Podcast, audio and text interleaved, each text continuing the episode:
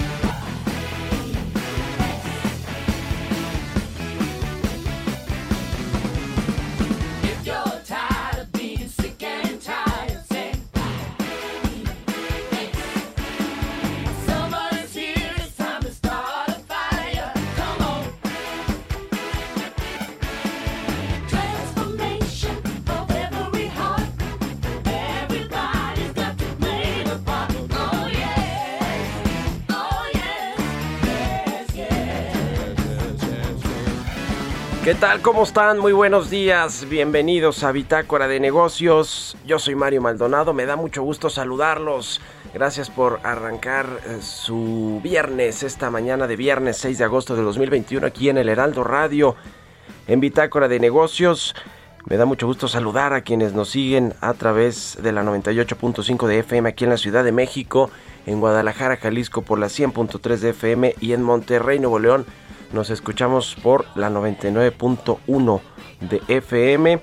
También saludamos a quienes nos siguen a través de la página heraldodemexico.com.mx. Ahí está el streaming de la cabina de El Heraldo Radio. Estamos transmitiendo en vivo desde la Ciudad de México. Son las 6 con 4 minutos y comenzamos este viernes con mucha energía, con buena vibra y con música como todos los días. Esta semana estuvimos escuchando canciones del álbum póstumo de Prince que se llama Welcome to America.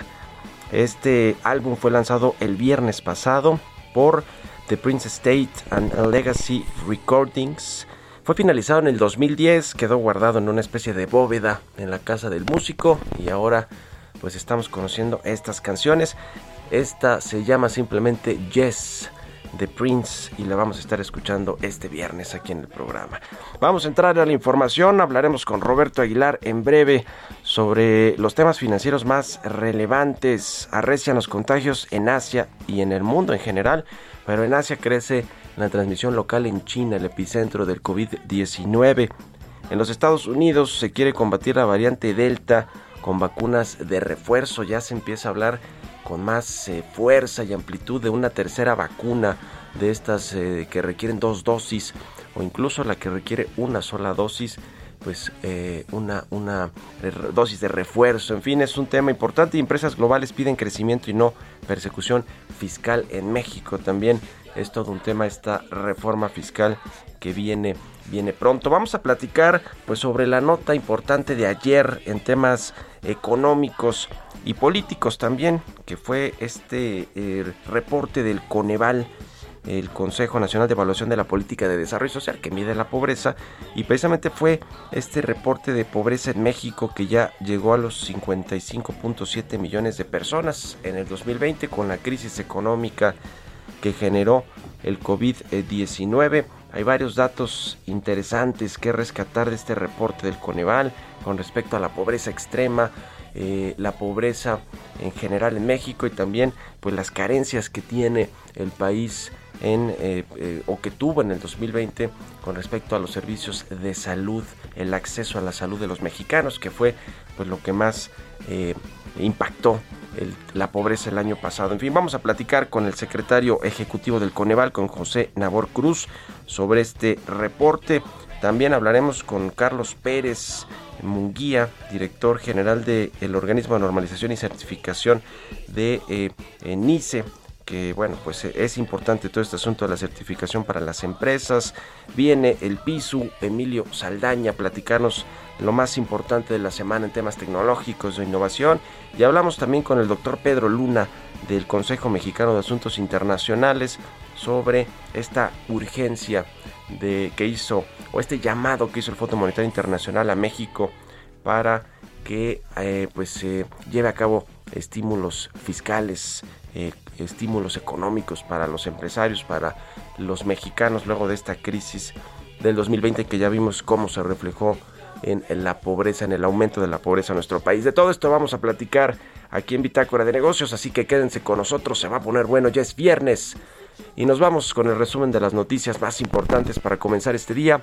Lo tiene Jesús Espinosa.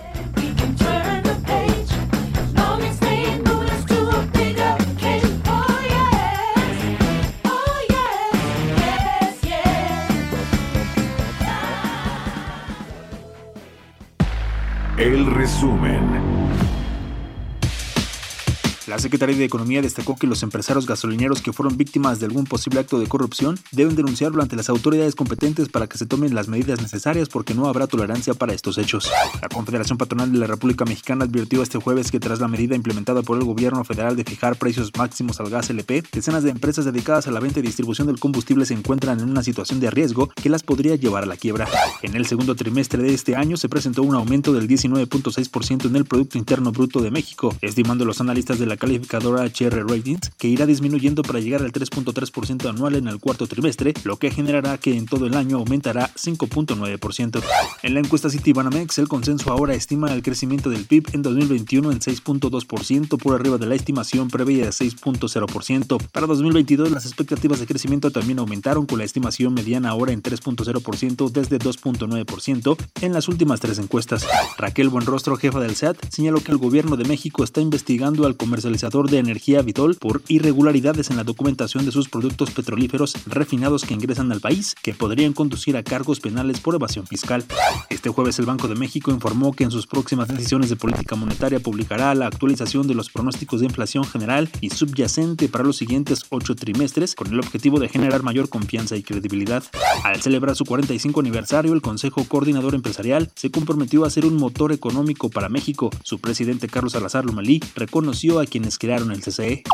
un enorme reconocimiento a todos aquellos empresarios que tuvieron la visión de crear un organismo como este. Un organismo que trabaja día a día por buscar mejores soluciones para encontrar un México más próspero, más desarrollado, más solidario y que de alguna manera eh, demuestre el esfuerzo de todos los empresarios por ir construyendo una mejor sociedad. México cerró el primer semestre de 2021 como el principal socio comercial de Estados Unidos. El flujo comercial total entre nuestro país y el vecino del norte acumuló 320 mil millones de dólares de enero a junio de este año, superando los totales de Canadá y China. Bitácora de negocios en El Heraldo Radio. El editorial.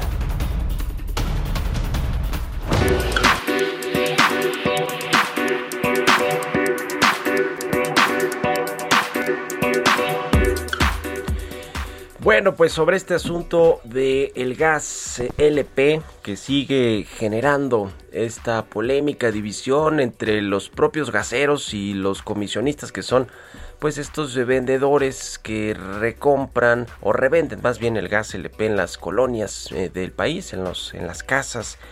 Y que bueno pues fueron los que armaron el paro el martes pasado para pues evitar que se eh, distribuyera el gas LP como medida de reacción a la fijación de los precios máximos para este combustible, para también por la creación de una empresa que va a distribuir precisamente en zonas marginadas de las alcaldías, se ha dicho eh, de entrada Iztapalapa, Escapotzalco y algunas otras, eso es lo que ha comentado el presidente López Obrador, pero lo interesante es saber cómo va a funcionar, por ejemplo, esta empresa del gas bienestar que propuso el Ejecutivo, eh, la idea es que pues eh, ellos tengan su propia cadena logística de distribución hasta pues la última milla o hasta los hogares directamente. Lo cierto es que parece ser que esta empresa va a estar pues eh, eh, bajo el andamiaje de lo que las administraciones, llam- administraciones llamadas neoliberales realizaron pues los negocios con petróleos mexicanos y negocios oscuros, es decir, las eh, empresas privadas eh, que en teoría estarían participando en este negocio del gas LP, que porque pues finalmente le tienen que suplir eh, el, gas a, a petróleos mexicanos o a la nueva empresa Gas LP, pues parece que son las mismas de las administraciones pasadas. Una de ellas se llama Mex Gas Supply, una subsidiaria de eh, la empresa eh, de una holding española que se llama Mex Gas Internacional. Esta es la razón social con la que Pemex, en tiempos, fíjese nada más de Emilio Lozoya, firmó una decena de contratos con la suiza Vitol para abastecer de gas a la petrolera mexicana hasta el 2024. Todos estos acuerdos se mantienen vigentes actualmente con Pemex que dirige Octavio Romero y pues no han querido deshacerlos a pesar de todas estas acusaciones de corrupción. Esta empresa Vitol tiene contratos vigentes para el resto del sexenio actual y sería la candidata natural para vender el eh, gas CLP a la nueva empresa Gas Bienestar que lo va a distribuir y lo va a comercializar. Es decir, pues eh, las mismas empresas acusadas de corrupción siguen participando con el Pemex actual y podrían estar detrás de este asunto. También una empresa de Texas que se llama Cava Energy, que es una empresa que ya tiene contratos con Pemex y con la CFE y es la principal cabildera, se llama Caroline Adams, la esposa del hijo del presidente López Obrador, José Ramón López Beltrán, quien también podría estar participando en este negocio. Así que ahí le dejamos el tema. ¿Ustedes qué opinan? Escríbanme en Twitter, arroba Mario Mal y a la cuenta arroba Heraldo de México. El reto Actinver ha regresado. Aprende sobre finanzas con expertos con más de 40 cursos y 120 pláticas. Prueba tus conocimientos en un simulador que recrea los movimientos de la bolsa. Participa y podrás ganar hasta 500 mil pesos o premios todos los días. Inscríbete antes del 8 de agosto y recibe 20% de descuento. Inscríbete en retoactinver.com. Economía y mercados.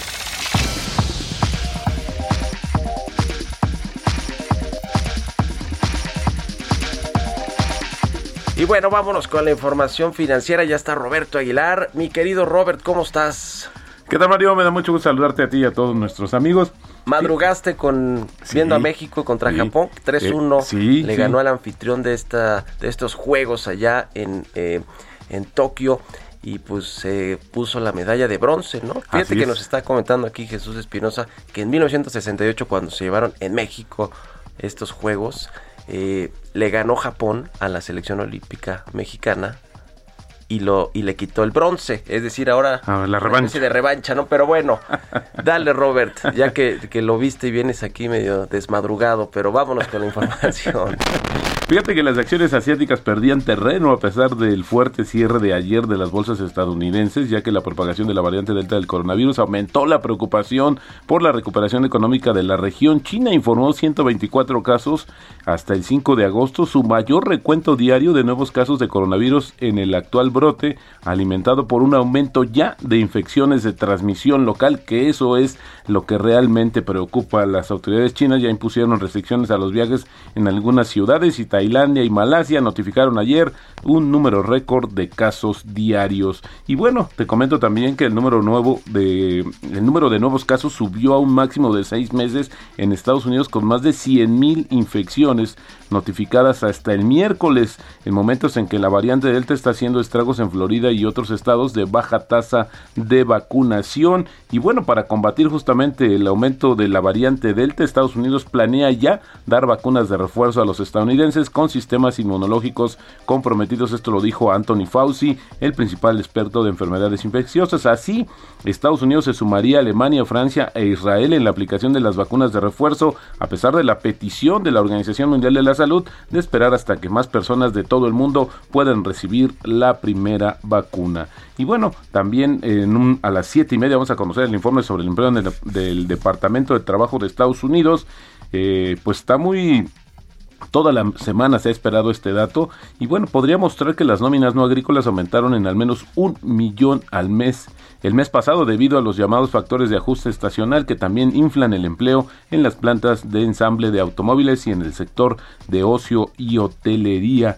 Las firmas multinacionales en México esperan que la anunciada reforma fiscal sirva para incentivar la actividad económica y no la persecución tributaria de estas compañías. Esto lo dijo Alberto de la Fuente, el nuevo presidente del Consejo Ejecutivo de Empresas Globales, que agrupa a más de 50 compañías con fuerte presencia en el mundo. Y mira, un dato que sí nos interesa mucho, Mario, es que la producción de vino en Francia podría caer hasta un 30% este año hasta su nivel más bajo en décadas después de que los viñedos se vieran afectados por las heladas de primavera y los aguaceros de verano, según el Ministerio de Agricultura que hoy dio a conocer justamente sus primeras perspectivas para la producción de vino en 2021 y este el ministerio francés proyectó una producción de vino de entre 32.6 y 35.6 millones de, hectolitros, es decir, entre 24 y 30% menos que el año pasado.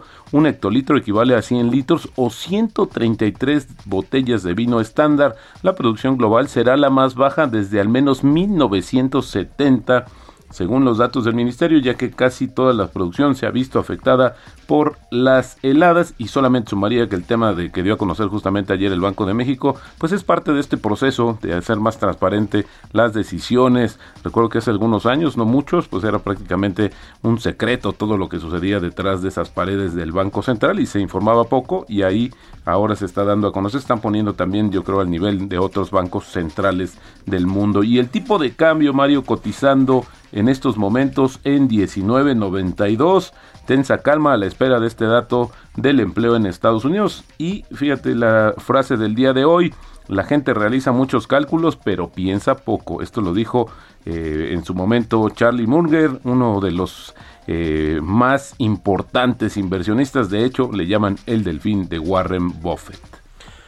Pues ahí está el tema, Robert. Esto del Banco de México es eh, a partir de agosto y en sus eh, próximas reuniones de política monetaria o anuncios posteriores, pues van a dar a conocer sus perspectivas de inflación. Así es. Y también el sentido del voto de los integrantes de la Junta de Gobierno, ¿verdad? Exactamente, es decir, ya identificarlos con nombre y apellido, que lo que sucedía es que había un determinado número de la, de, bueno, la Junta de Gobierno y decían cuántos miembros habían votado a favor o en contra y bueno, pues ahora se va a dar mucho más transparencia en este sentido. Abona, la verdad es que abona mucho y esto, como te decía al principio, es un proceso que se ha seguido desde hace tiempo.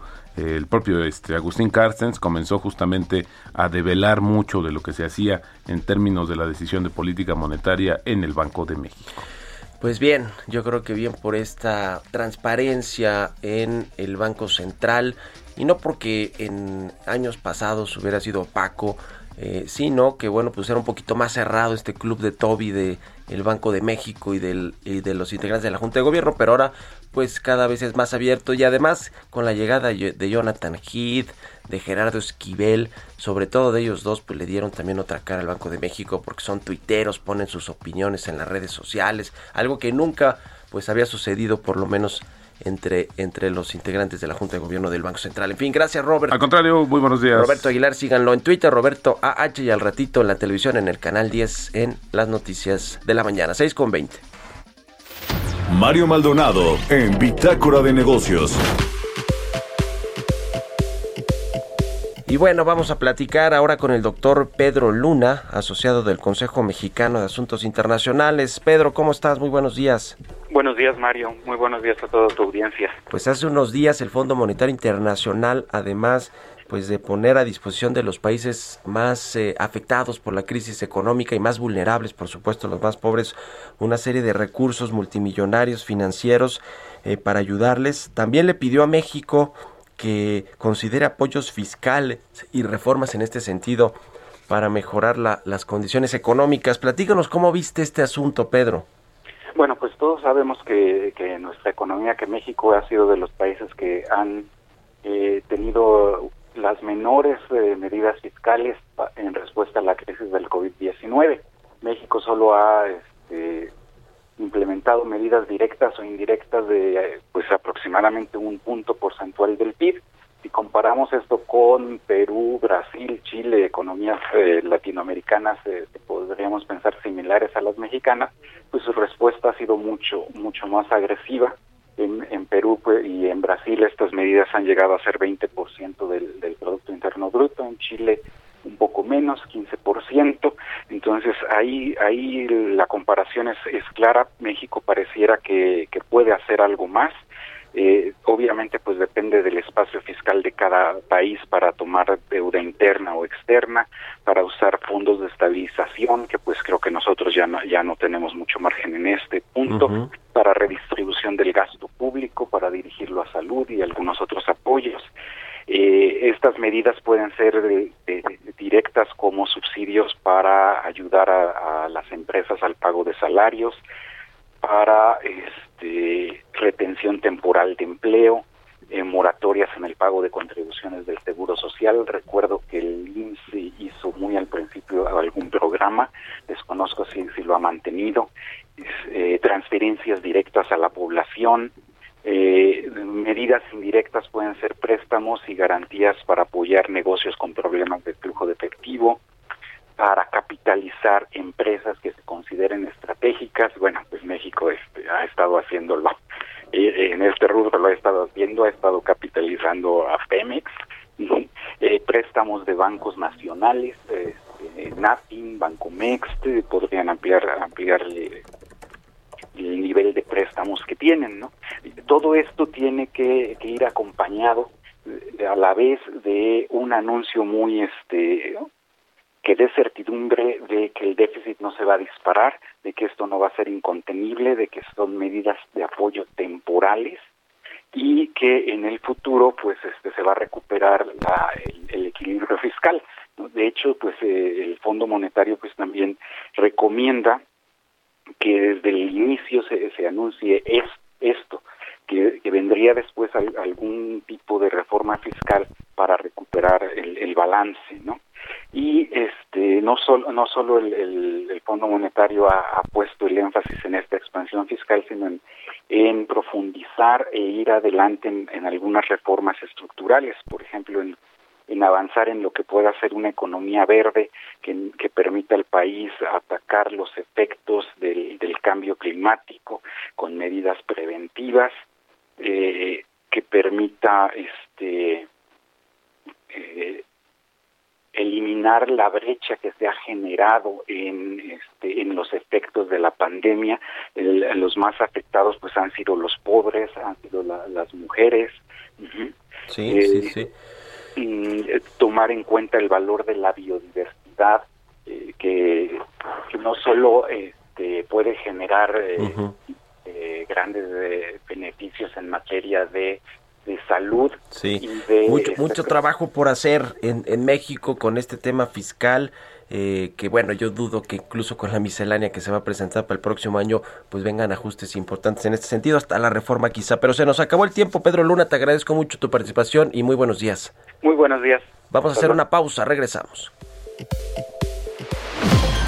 Continuamos en un momento con la información más relevante del mundo financiero en Bitácora de Negocios con Mario Maldonado. Regresamos. Estamos de vuelta en Bitácora de Negocios con Mario Maldonado. Entrevista.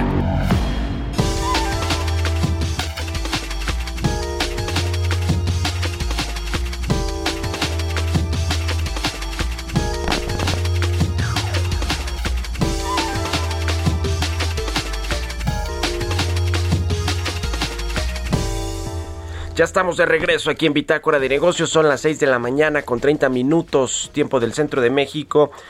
Le decíamos de este reporte del Coneval con respecto a la pobreza en México que aumentó de 51.9 millones de mexicanos en el 2018 a 55.7 millones en el 2020, es decir, 3.8 millones más se sumaron a pues este eh, umbral de la pobreza en México, también creció la pobreza extrema, pasó de 8.7 a 10.8 millones, eh, la carencia de los servicios de salud. Para platicar de todo esto me da mucho gusto saludar al doctor José Nabor Cruz, el secretario ejecutivo del Coneval. Doctor, ¿cómo está? Muy buenos días. Estimado Mario, muy buenos días, un gusto platicar nuevamente contigo y tu auditorio. Pues aumentó la pobreza en México según este reporte de El Coneval, 3.8 millones de personas. Esto es mucho, es poco, se esperaba que fuera más alto este dato por la crisis económica. ¿Qué nos eh, dice al respecto? Claro que sí, Mario, y efectivamente en conversaciones previas hemos comentado un indicador que Conaval también eh, publica trimestralmente que es pobreza laboral, pero lo que publicamos el día de ayer es referente al nivel de pobreza multidimensional en nuestro país. Es decir, no solamente tomamos la parte del ingreso, sino también seis carencias sociales y a través de eh, combinar ambos factores, pues tenemos los niveles de pobreza. Ya mencionabas bien, efectivamente, este incremento de dos puntos porcentuales o de 3.8 millones de personas de 2018 a 2020 en situación de pobreza eh, multidimensional. Eh, ciertamente se habían hecho algunos pronósticos, de hecho el propio Coneval había eh, realizado uno en mayo del año pasado en el cual pues proyectábamos un aumento mayor de los niveles de pobreza, pero me parece que al final del día, si bien hubo una contracción muy fuerte de la economía el año pasado, lo que ayer estuvimos presentando fue tal vez un ejemplo de cómo se focalizó a lo largo del 2020 la afectación negativa del COVID-19. Trasladamos el análisis a nivel estatal en al menos tres entidades federativas. Eh, el promedio nacional de incremento en los niveles de pobreza que comentaba fue de 2%, pero Querétaro, perdón, Quintana Roo, Quintana Roo es la entidad con mayor incremento de pobreza, 17 puntos porcentuales, y la segunda entidad con mayor incremento fue Baja California Sur, eh, con 9 puntos porcentuales.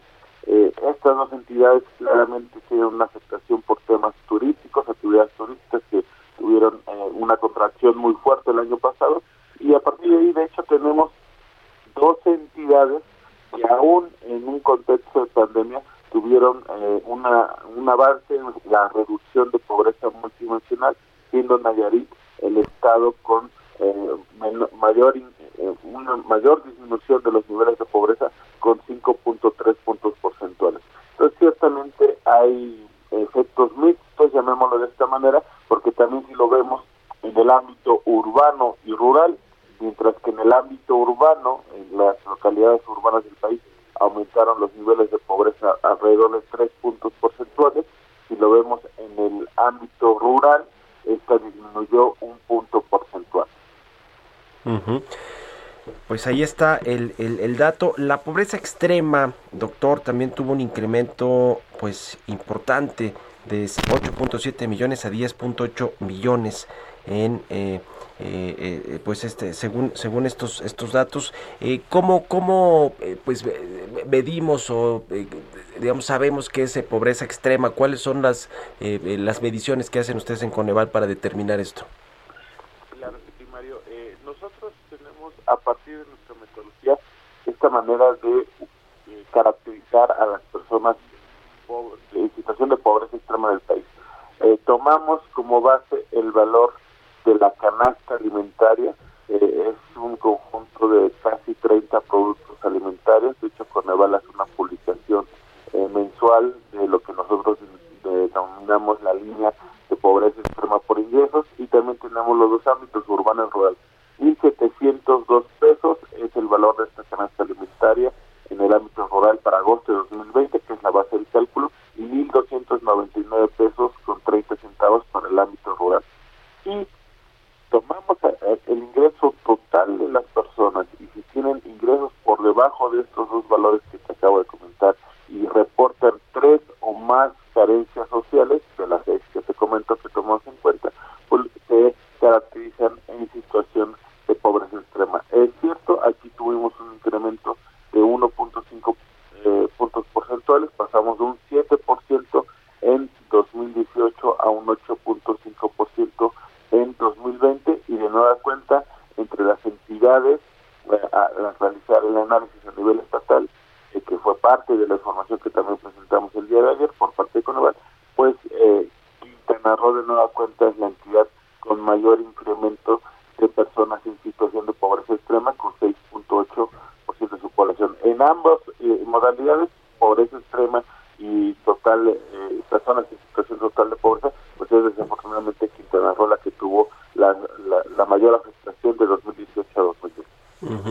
luz de estos datos, eh, doctor José Nabor Cruz, secretario del Coneval, eh, ¿han funcionado los programas sociales, la política de desarrollo social de este gobierno, sobre todo en un año tan complicado como fue el 2020 por la crisis económica que generó el COVID-19? podemos tener una visualización eh, indirecta de cómo se comportaron los apoyos sociales de los tres niveles de gobierno con el siguiente ejercicio que también publicamos el día de ayer. Eh, como recordarás, eh, las eh, INEGI clasifica por eh, grupos de ingresos eh, en las percepciones de los hogares y hay un rubro que es transferencias. Y al interior de transferencias está el rubro de apoyos gubernamentales por programas sociales. Entonces, en el ejercicio estadístico que presentamos el día de ayer, retiramos estos ingresos, el de apoyos sociales eh, gubernamentales de los tres niveles de gobierno, y sentido, la pobreza no hubiera aumentado a 43.9%, sino a 45.9%, es decir, se hubiera incrementado a 58.2 millones de personas. Y en pobreza extrema hubiera sido un incremento a 10 puntos porcentuales, es decir, se hubieran ubicado 12.8 millones de personas. Entonces, ciertamente, eh, lo que podremos eh, analizar es que, eh, al menos en esta ocasión, con una crisis tan fuerte como la del año pasado, pues eh, los apoyos de programas sociales de los tres órdenes de gobierno contuvieron que este incremento no fuera mucho mayor. Ujú.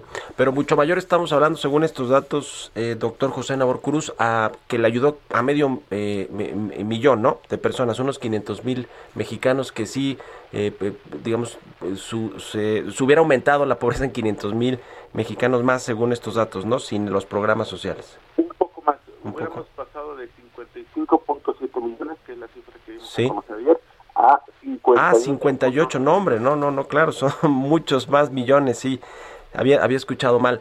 No, bueno, claro que sí, pues son más, más bien como 5 millones, ¿no? En total es lo que hubiera aumentado, es decir, de alguna manera se contuvo que alrededor de 2.5 Sí. millones de mexicanos hubieran caído de pobreza. Correcto. Pues está eh, muy interesante todos eh, eh, estos eh, datos, doctor. Eh, el último tema, pues eh, precisamente porque hubo crisis de salud, crisis sanitaria con el COVID-19, eh, y es muy revelador también este dato de que 28.8% de la población mexicana pues no tuvo acceso a servicios de salud en, en el eh, 2020 se eh, re- eh, reconvirtió también toda la política de salud, se eliminó el Seguro Popular, entró en funcionamiento el INSABI, eh, le pegó la crisis del COVID-19. Este, estos datos eh, son reveladores también. ¿Cómo se comparan contra otros años, secretario? Así es, Mario. Efectivamente, de las seis carencias, la que tuvo el mayor incremento en estos dos años fue carencias, servicios de salud. Y muy rápidamente, cuando nosotros desde Coneval analizamos eh, la construcción del cuestionario, de hecho está publicada también una nota técnica sobre esta carencia en nuestra página de internet, analizamos lo siguiente. Eh, a través del cuestionario, en 2018, 42% de la población respondió en 2018 que estaba afiliado al Seguro Popular. Y para 2020, con los datos de la ENIC 2020, eh, solamente el 26.9% de la población respondió tener eh, conocimiento del derecho a los servicios del INSABI. Es decir, ahí tuvimos una reducción de casi 15 puntos porcentuales. De las entidades de los servicios públicos de salud, el IMSS, el ISTE, los ISTE estatales prácticamente se mantuvieron los mismos niveles. Entonces, ciertamente, parte de eh, la explicación de por qué aumentó esta carencia fue la disminución del conocimiento de las personas de tener el derecho al servicio del INSABI. Obviamente también, como lo has platicado, 2020 fue un año de transición.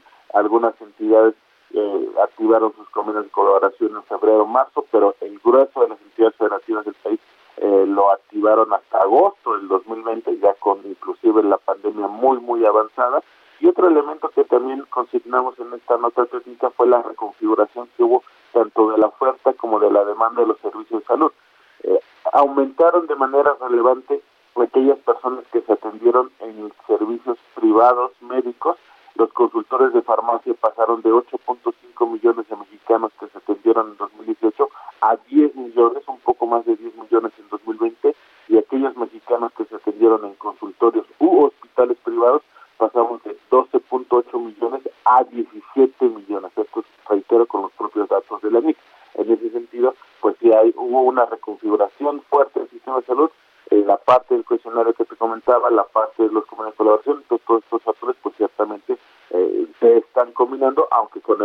ahora mismo haciendo una evaluación estratégica del sistema de salud de nuestro país, esperamos tener resultados a inicios del siguiente año y ahí claramente tendremos un análisis mucho más robusto eh, para situar los elementos de que propiciaron este aumento de la carencia de salud en nuestro país. Este el tema. Le agradezco mucho, doctor José Nabor Cruz, secretario ejecutivo de El Coneval, por haber tomado la entrevista y muy buenos días. Muy buenos días, Mario. Muchísimas gracias. Hasta luego. 6 con 42 minutos. Vamos a otra cosa. El reto Actinver ha regresado. Aprende sobre finanzas con expertos con más de 40 cursos y 120 pláticas. Prueba tus conocimientos en un simulador que recrea los movimientos de la bolsa. Participa y podrás ganar hasta 500 mil pesos o premios todos los días. Inscríbete antes del 8 de agosto y recibe 20% de descuento. Inscríbete en retoactinver.com. Historias empresariales.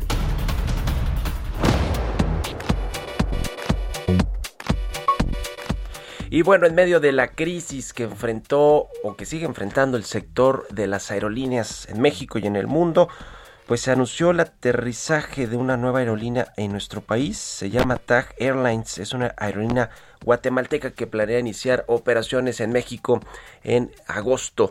Así que pues vamos a ver de qué se trata con esta eh, nota que nos preparó Giovanna Torres.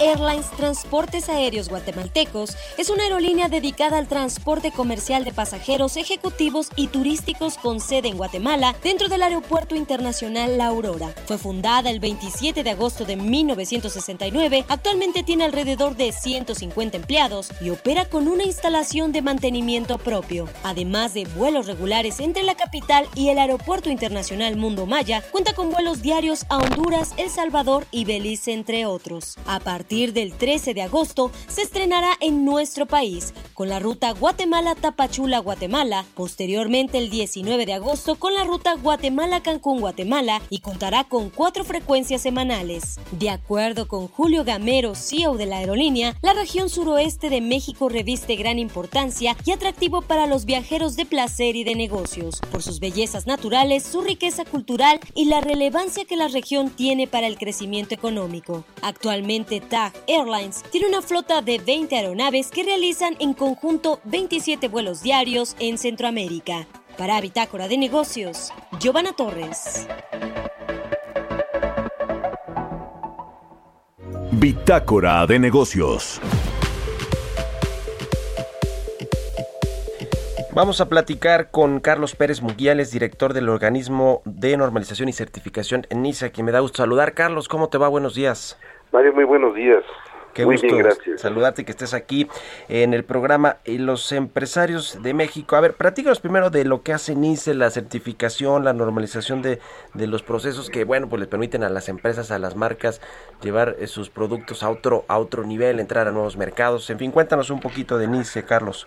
Sí, claro que sí. Mira, NICE es un organismo de normalización y de evaluación de la conformidad que implica certificación, pruebas de laboratorio, ensayos de aptitud e inspección de, de etiquetado, por ejemplo. Tenemos 25, 26 años en el mercado, vamos para 27 años, y el año pasado nos integramos a un grupo internacional que es Kima, y Kima se dedica a actividades muy similares de cumplimiento en la cadena de abastecimiento por parte de proveedores, con auditorías, eh, cumplimiento en calidad de productos, inspección de eh, previo en origen. Eh, el previo en origen se refiere a hacer el de parte del despacho aduanal, como para México, desde las fábricas de los proveedores en diferentes países. Entonces, con esto pudimos un salto cuántico en nuestras actividades de internacionalización y con el objetivo de ofrecer un portafolio más completo hacia el mercado mexicano, hacia el mercado colombiano, donde tenemos presencia, y de ahí pues tomar eh, ventaja hacia Latinoamérica. Forma eh, digital eh, que nos, eh, de la cual nos platicas, ¿qué ventajas le da, por ejemplo, una empresa que busca que sus, eh, sus certificaciones, sus NOMS y todo esto esté, digamos, correctamente eh, co- completado, pues, para poder acceder a nuevos mercados, etcétera? Que, digamos, ¿qué, ¿Qué beneficios tangibles, vamos a decirlo así, les da esta, esta plataforma de la que nos habla Esquima? Pues mira, podríamos pensar que si un embarque que nos solicitan los clientes se inspecciona en origen eh, un mes antes de que llegue a México, podemos checar que todo esté en orden y si requiere una certificación o una revisión del etiquetado o hacia Colombia o hacia algún otro país como Perú, Ecuador, El Salvador, Panamá, etcétera, podemos validar que todo esté correcto y si requiere la certificación, pues iniciar el proceso de eh, tomar la muestra, eh, llevarla a una prueba de laboratorio, eh, orientar al, al cliente para que eh, logre cumplir con todos estos requisitos. Y cuando el embarque llega a su destino ya no tiene ningún problema para accesar al mercado. Y con ello eh, la facilitación comercial y el seguimiento a su embarque lo hace desde una plataforma digital, también facilitándose todo lo que es el- la cadena de abastecimiento. Pues importante entonces para las empresas que operan en el eh, comercio exterior, ¿no? En todo este asunto Exactamente. del Ese intercambio es- comercial. Ese es el, ese es el, el, el punto medular de los servicios que integramos con nuestro portafolio. Lo que buscamos es dar, como siempre, seguridad y confianza a nuestros eh, eh, usuarios, a los que nos eh, complacen con contratar nuestros servicios y buscamos darle un valor agregado, algo, un portafolio que hoy en día no está eh, vigente por parte de algún competidor y que quizás podríamos nosotros con ello tener una eh, pequeña ventaja competitiva para seguir eh, eh, creciendo. Ya. Pues interesante todo lo que están haciendo ahí en, en NICE, que bueno, pues eh, 3.800 empleados, 30 35 oficinas, laboratorios, laboratorios, en el mundo, en Colombia, nos explicabas. Muchas gracias, eh, Carlos, eh, por, por la entrevista y seguimos en contacto si nos permites. Claro que sí, te agradezco mucho, Mario. Buenos Buen día. días. Carlos Pérez Munguía, director general de este organismo de certificación y normalización en NICE. 6 con 48, vamos a otra cosa. Tecnología.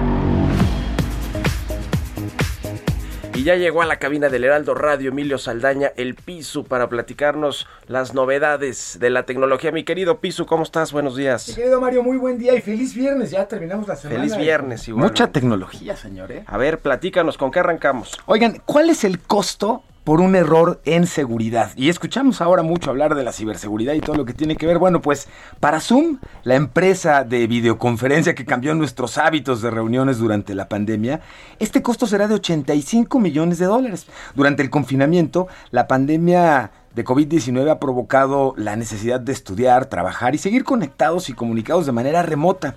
Y las videollamadas han tenido un papel esencial y un auge realmente relevante. Y de hecho hemos visto, Mario, crecer como nunca el uso de plataformas de video y colaboración como Zoom, Slack, Microsoft y Google.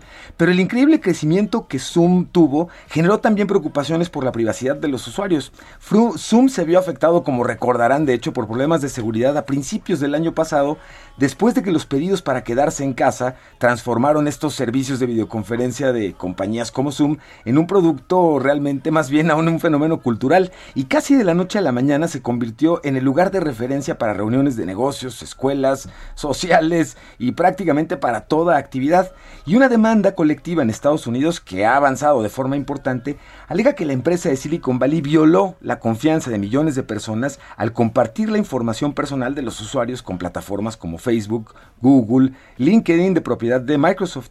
El caso, que consolidó 14 demandas diferentes presentadas desde marzo de 2020, también apuntó a la práctica disruptiva del Zoom bombing. Habrán escuchado o sufrido en un momento dado de estos casos un término acuñado para describir a piratas informáticos que irrumpían en reuniones de videoconferencias celebradas por otros. Por ello, Zoom accedió a pagar en forma de reembolso a usuarios 85 millones de dólares para pagar reclamos válidos, costos de notificación y administración y el pago de los servicios alrededor de incluso lo que tiene que ver con abogados dentro del tribunal. Así que la ciberseguridad, como vemos, cada día más relevante, pero además cada día con costos más importantes, mi querido Mario. Y si están pensando en comprar un iPhone, es muy probable que este Mario no sea el momento más indicado para hacerlo. Y se los digo porque se espera que Apple presente nuevos iPhones en septiembre, como lo ha venido haciendo ya tradicionalmente, salvo 2020, que fue una excepción. Y con esto en mente, es prudente esperar un poco si piensa usted invertir pues 27 o 29 mil pesos en un iPhone 12 que cuesta actualmente en nuestro país, considerando que es probable que se lance un modelo mejor el próximo mes por un precio similar. Y aquí el detalle, no se espera que el iPhone 13 sea una actualización realmente relevante respecto al actual iPhone 12. Y si va a invertir varios miles de pesos en actualizar su teléfono, es mejor que obtenga el mejor en lugar de invertir en la tecnología que muy pronto pues va a acelerar ya su obsolescencia. Y por cierto, de acuerdo a un estudio que presentará en próximos días de Competitive Intelligence Unit, su director general Ernesto Piedras, a quien además le mandamos un abrazo con mucho cariño. Un saludo al buen Ernesto Piedras, claro que sí. Nos adelantó en exclusiva para este espacio, señor, algunos datos muy relevantes con respecto a la telefonía celular en México. El gasto promedio en nuestro país en el último cuarto de 2020 para comprar un teléfono inteligente fue de 4.840 pesos. Esto es, de hecho, es un gasto mayor al que hicimos el año pasado y corresponde a equipos de, de gama media y tiene que ver este incremento en el costo que estamos invirtiendo en teléfonos celulares al confinamiento y a la necesidad que hemos visto todos de tener un equipo que tenga mejores capacidades. Y finalmente, actualmente en términos de participación de mercado, son Samsung, Motorola, Huawei y Apple, quienes concentran hoy 8 de cada 10 dispositivos inteligentes en nuestro país y por primera vez, señor, Xiaomi comienza a reportar participación de mercado aquí en México. Interesante esta parte de los celulares. Pues sí, la pelea de eh, los smartphones en México y en el mundo, claro, ¿no? Es decir, se, se- estas marcas, sobre todo las asiáticas, que vaya que han tomado pues eh, gran participación, más allá de las importantes que ya conocemos como Samsung y algunas otras, pero estas que nos, que nos eh, comentas, Pisu, pues cada vez son más importantes y además son más accesibles, por supuesto, estos smartphones para la población mexicana en, en este caso, ¿no? Ese es el fenómeno, Mario. Yo creo que esa es la conclusión interesante. Cada vez más vemos teléfonos más especializados, con mejores características, pero con precios cada vez mucho más bajos, lo que hacen más accesible la tecnología más avanzada, digamos. Un último tema, mi querido Piso, un minutito. Pues ah, Facebook ha confirmado, importante, que va a preparar una versión de Instagram para menores de 13 años. Aunque legalmente la edad para utilizar Facebook es a partir de los 14 años, Facebook, y usted y yo sabemos, permite, o, vaya, menores utilizan esta plataforma de Instagram de manera abierta sin mayor problema. Y esta versión, eh, Instagram Kids para menores de 13 años, va a permitir que sea utilizada por menores con mejores controles de privacidad, que no estén, digamos, al alcance tan inmediato de los anunciantes. Y además será mucho más difícil que si una cuenta no es tu amiga, pueda entablar conversación contigo. Así que para los papás y mamás que nos escuchan y que a sus hijas e hijos les gusta Instagram, en unas semanas más van a tener esta disposición, esta versión de Instagram Kids o Instagram Niños y Niñas. Bueno, pues ahí está esta red social que, bueno, revolucionó la forma en la que nos comunicamos y luego ya vino, por supuesto, Instagram y TikTok y muchas otras que... La reina de las selfies, Que señor. bueno, la reina de las selfies. Gracias, mi querido Pisu. Buen fin de semana. Un abrazo, nos escuchamos el próximo viernes. Ya nos despedimos. Gracias por habernos acompañado aquí en Bitácora de Negocios. Se quedan con Sergio Sarmiento, Lupita Juárez. Nosotros nos vamos a la televisión y nos escuchamos el próximo lunes. Buenos días. Vámonos. El vecino no sé qué prendió, a la gente no sé qué le dio, pero todo el mundo está... Esto fue Bitácora de Negocios con Mario Maldonado, donde la H suena y ahora también se escucha. Una estación de Heraldo Media Group. Mom deserves the best, and there's no better place to shop for Mother's Day than Whole Foods Market. They're your destination for unbeatable savings, from premium gifts to show-stopping flowers and irresistible desserts. Start by saving 33% with Prime on all body care and candles. Then get a 15-stem bunch of tulips for just $9.99 each with Prime. Round out Mom's menu with festive rosé, irresistible berry chantilly cake, and more special treats. Come celebrate Mother's Day at Whole Foods Market.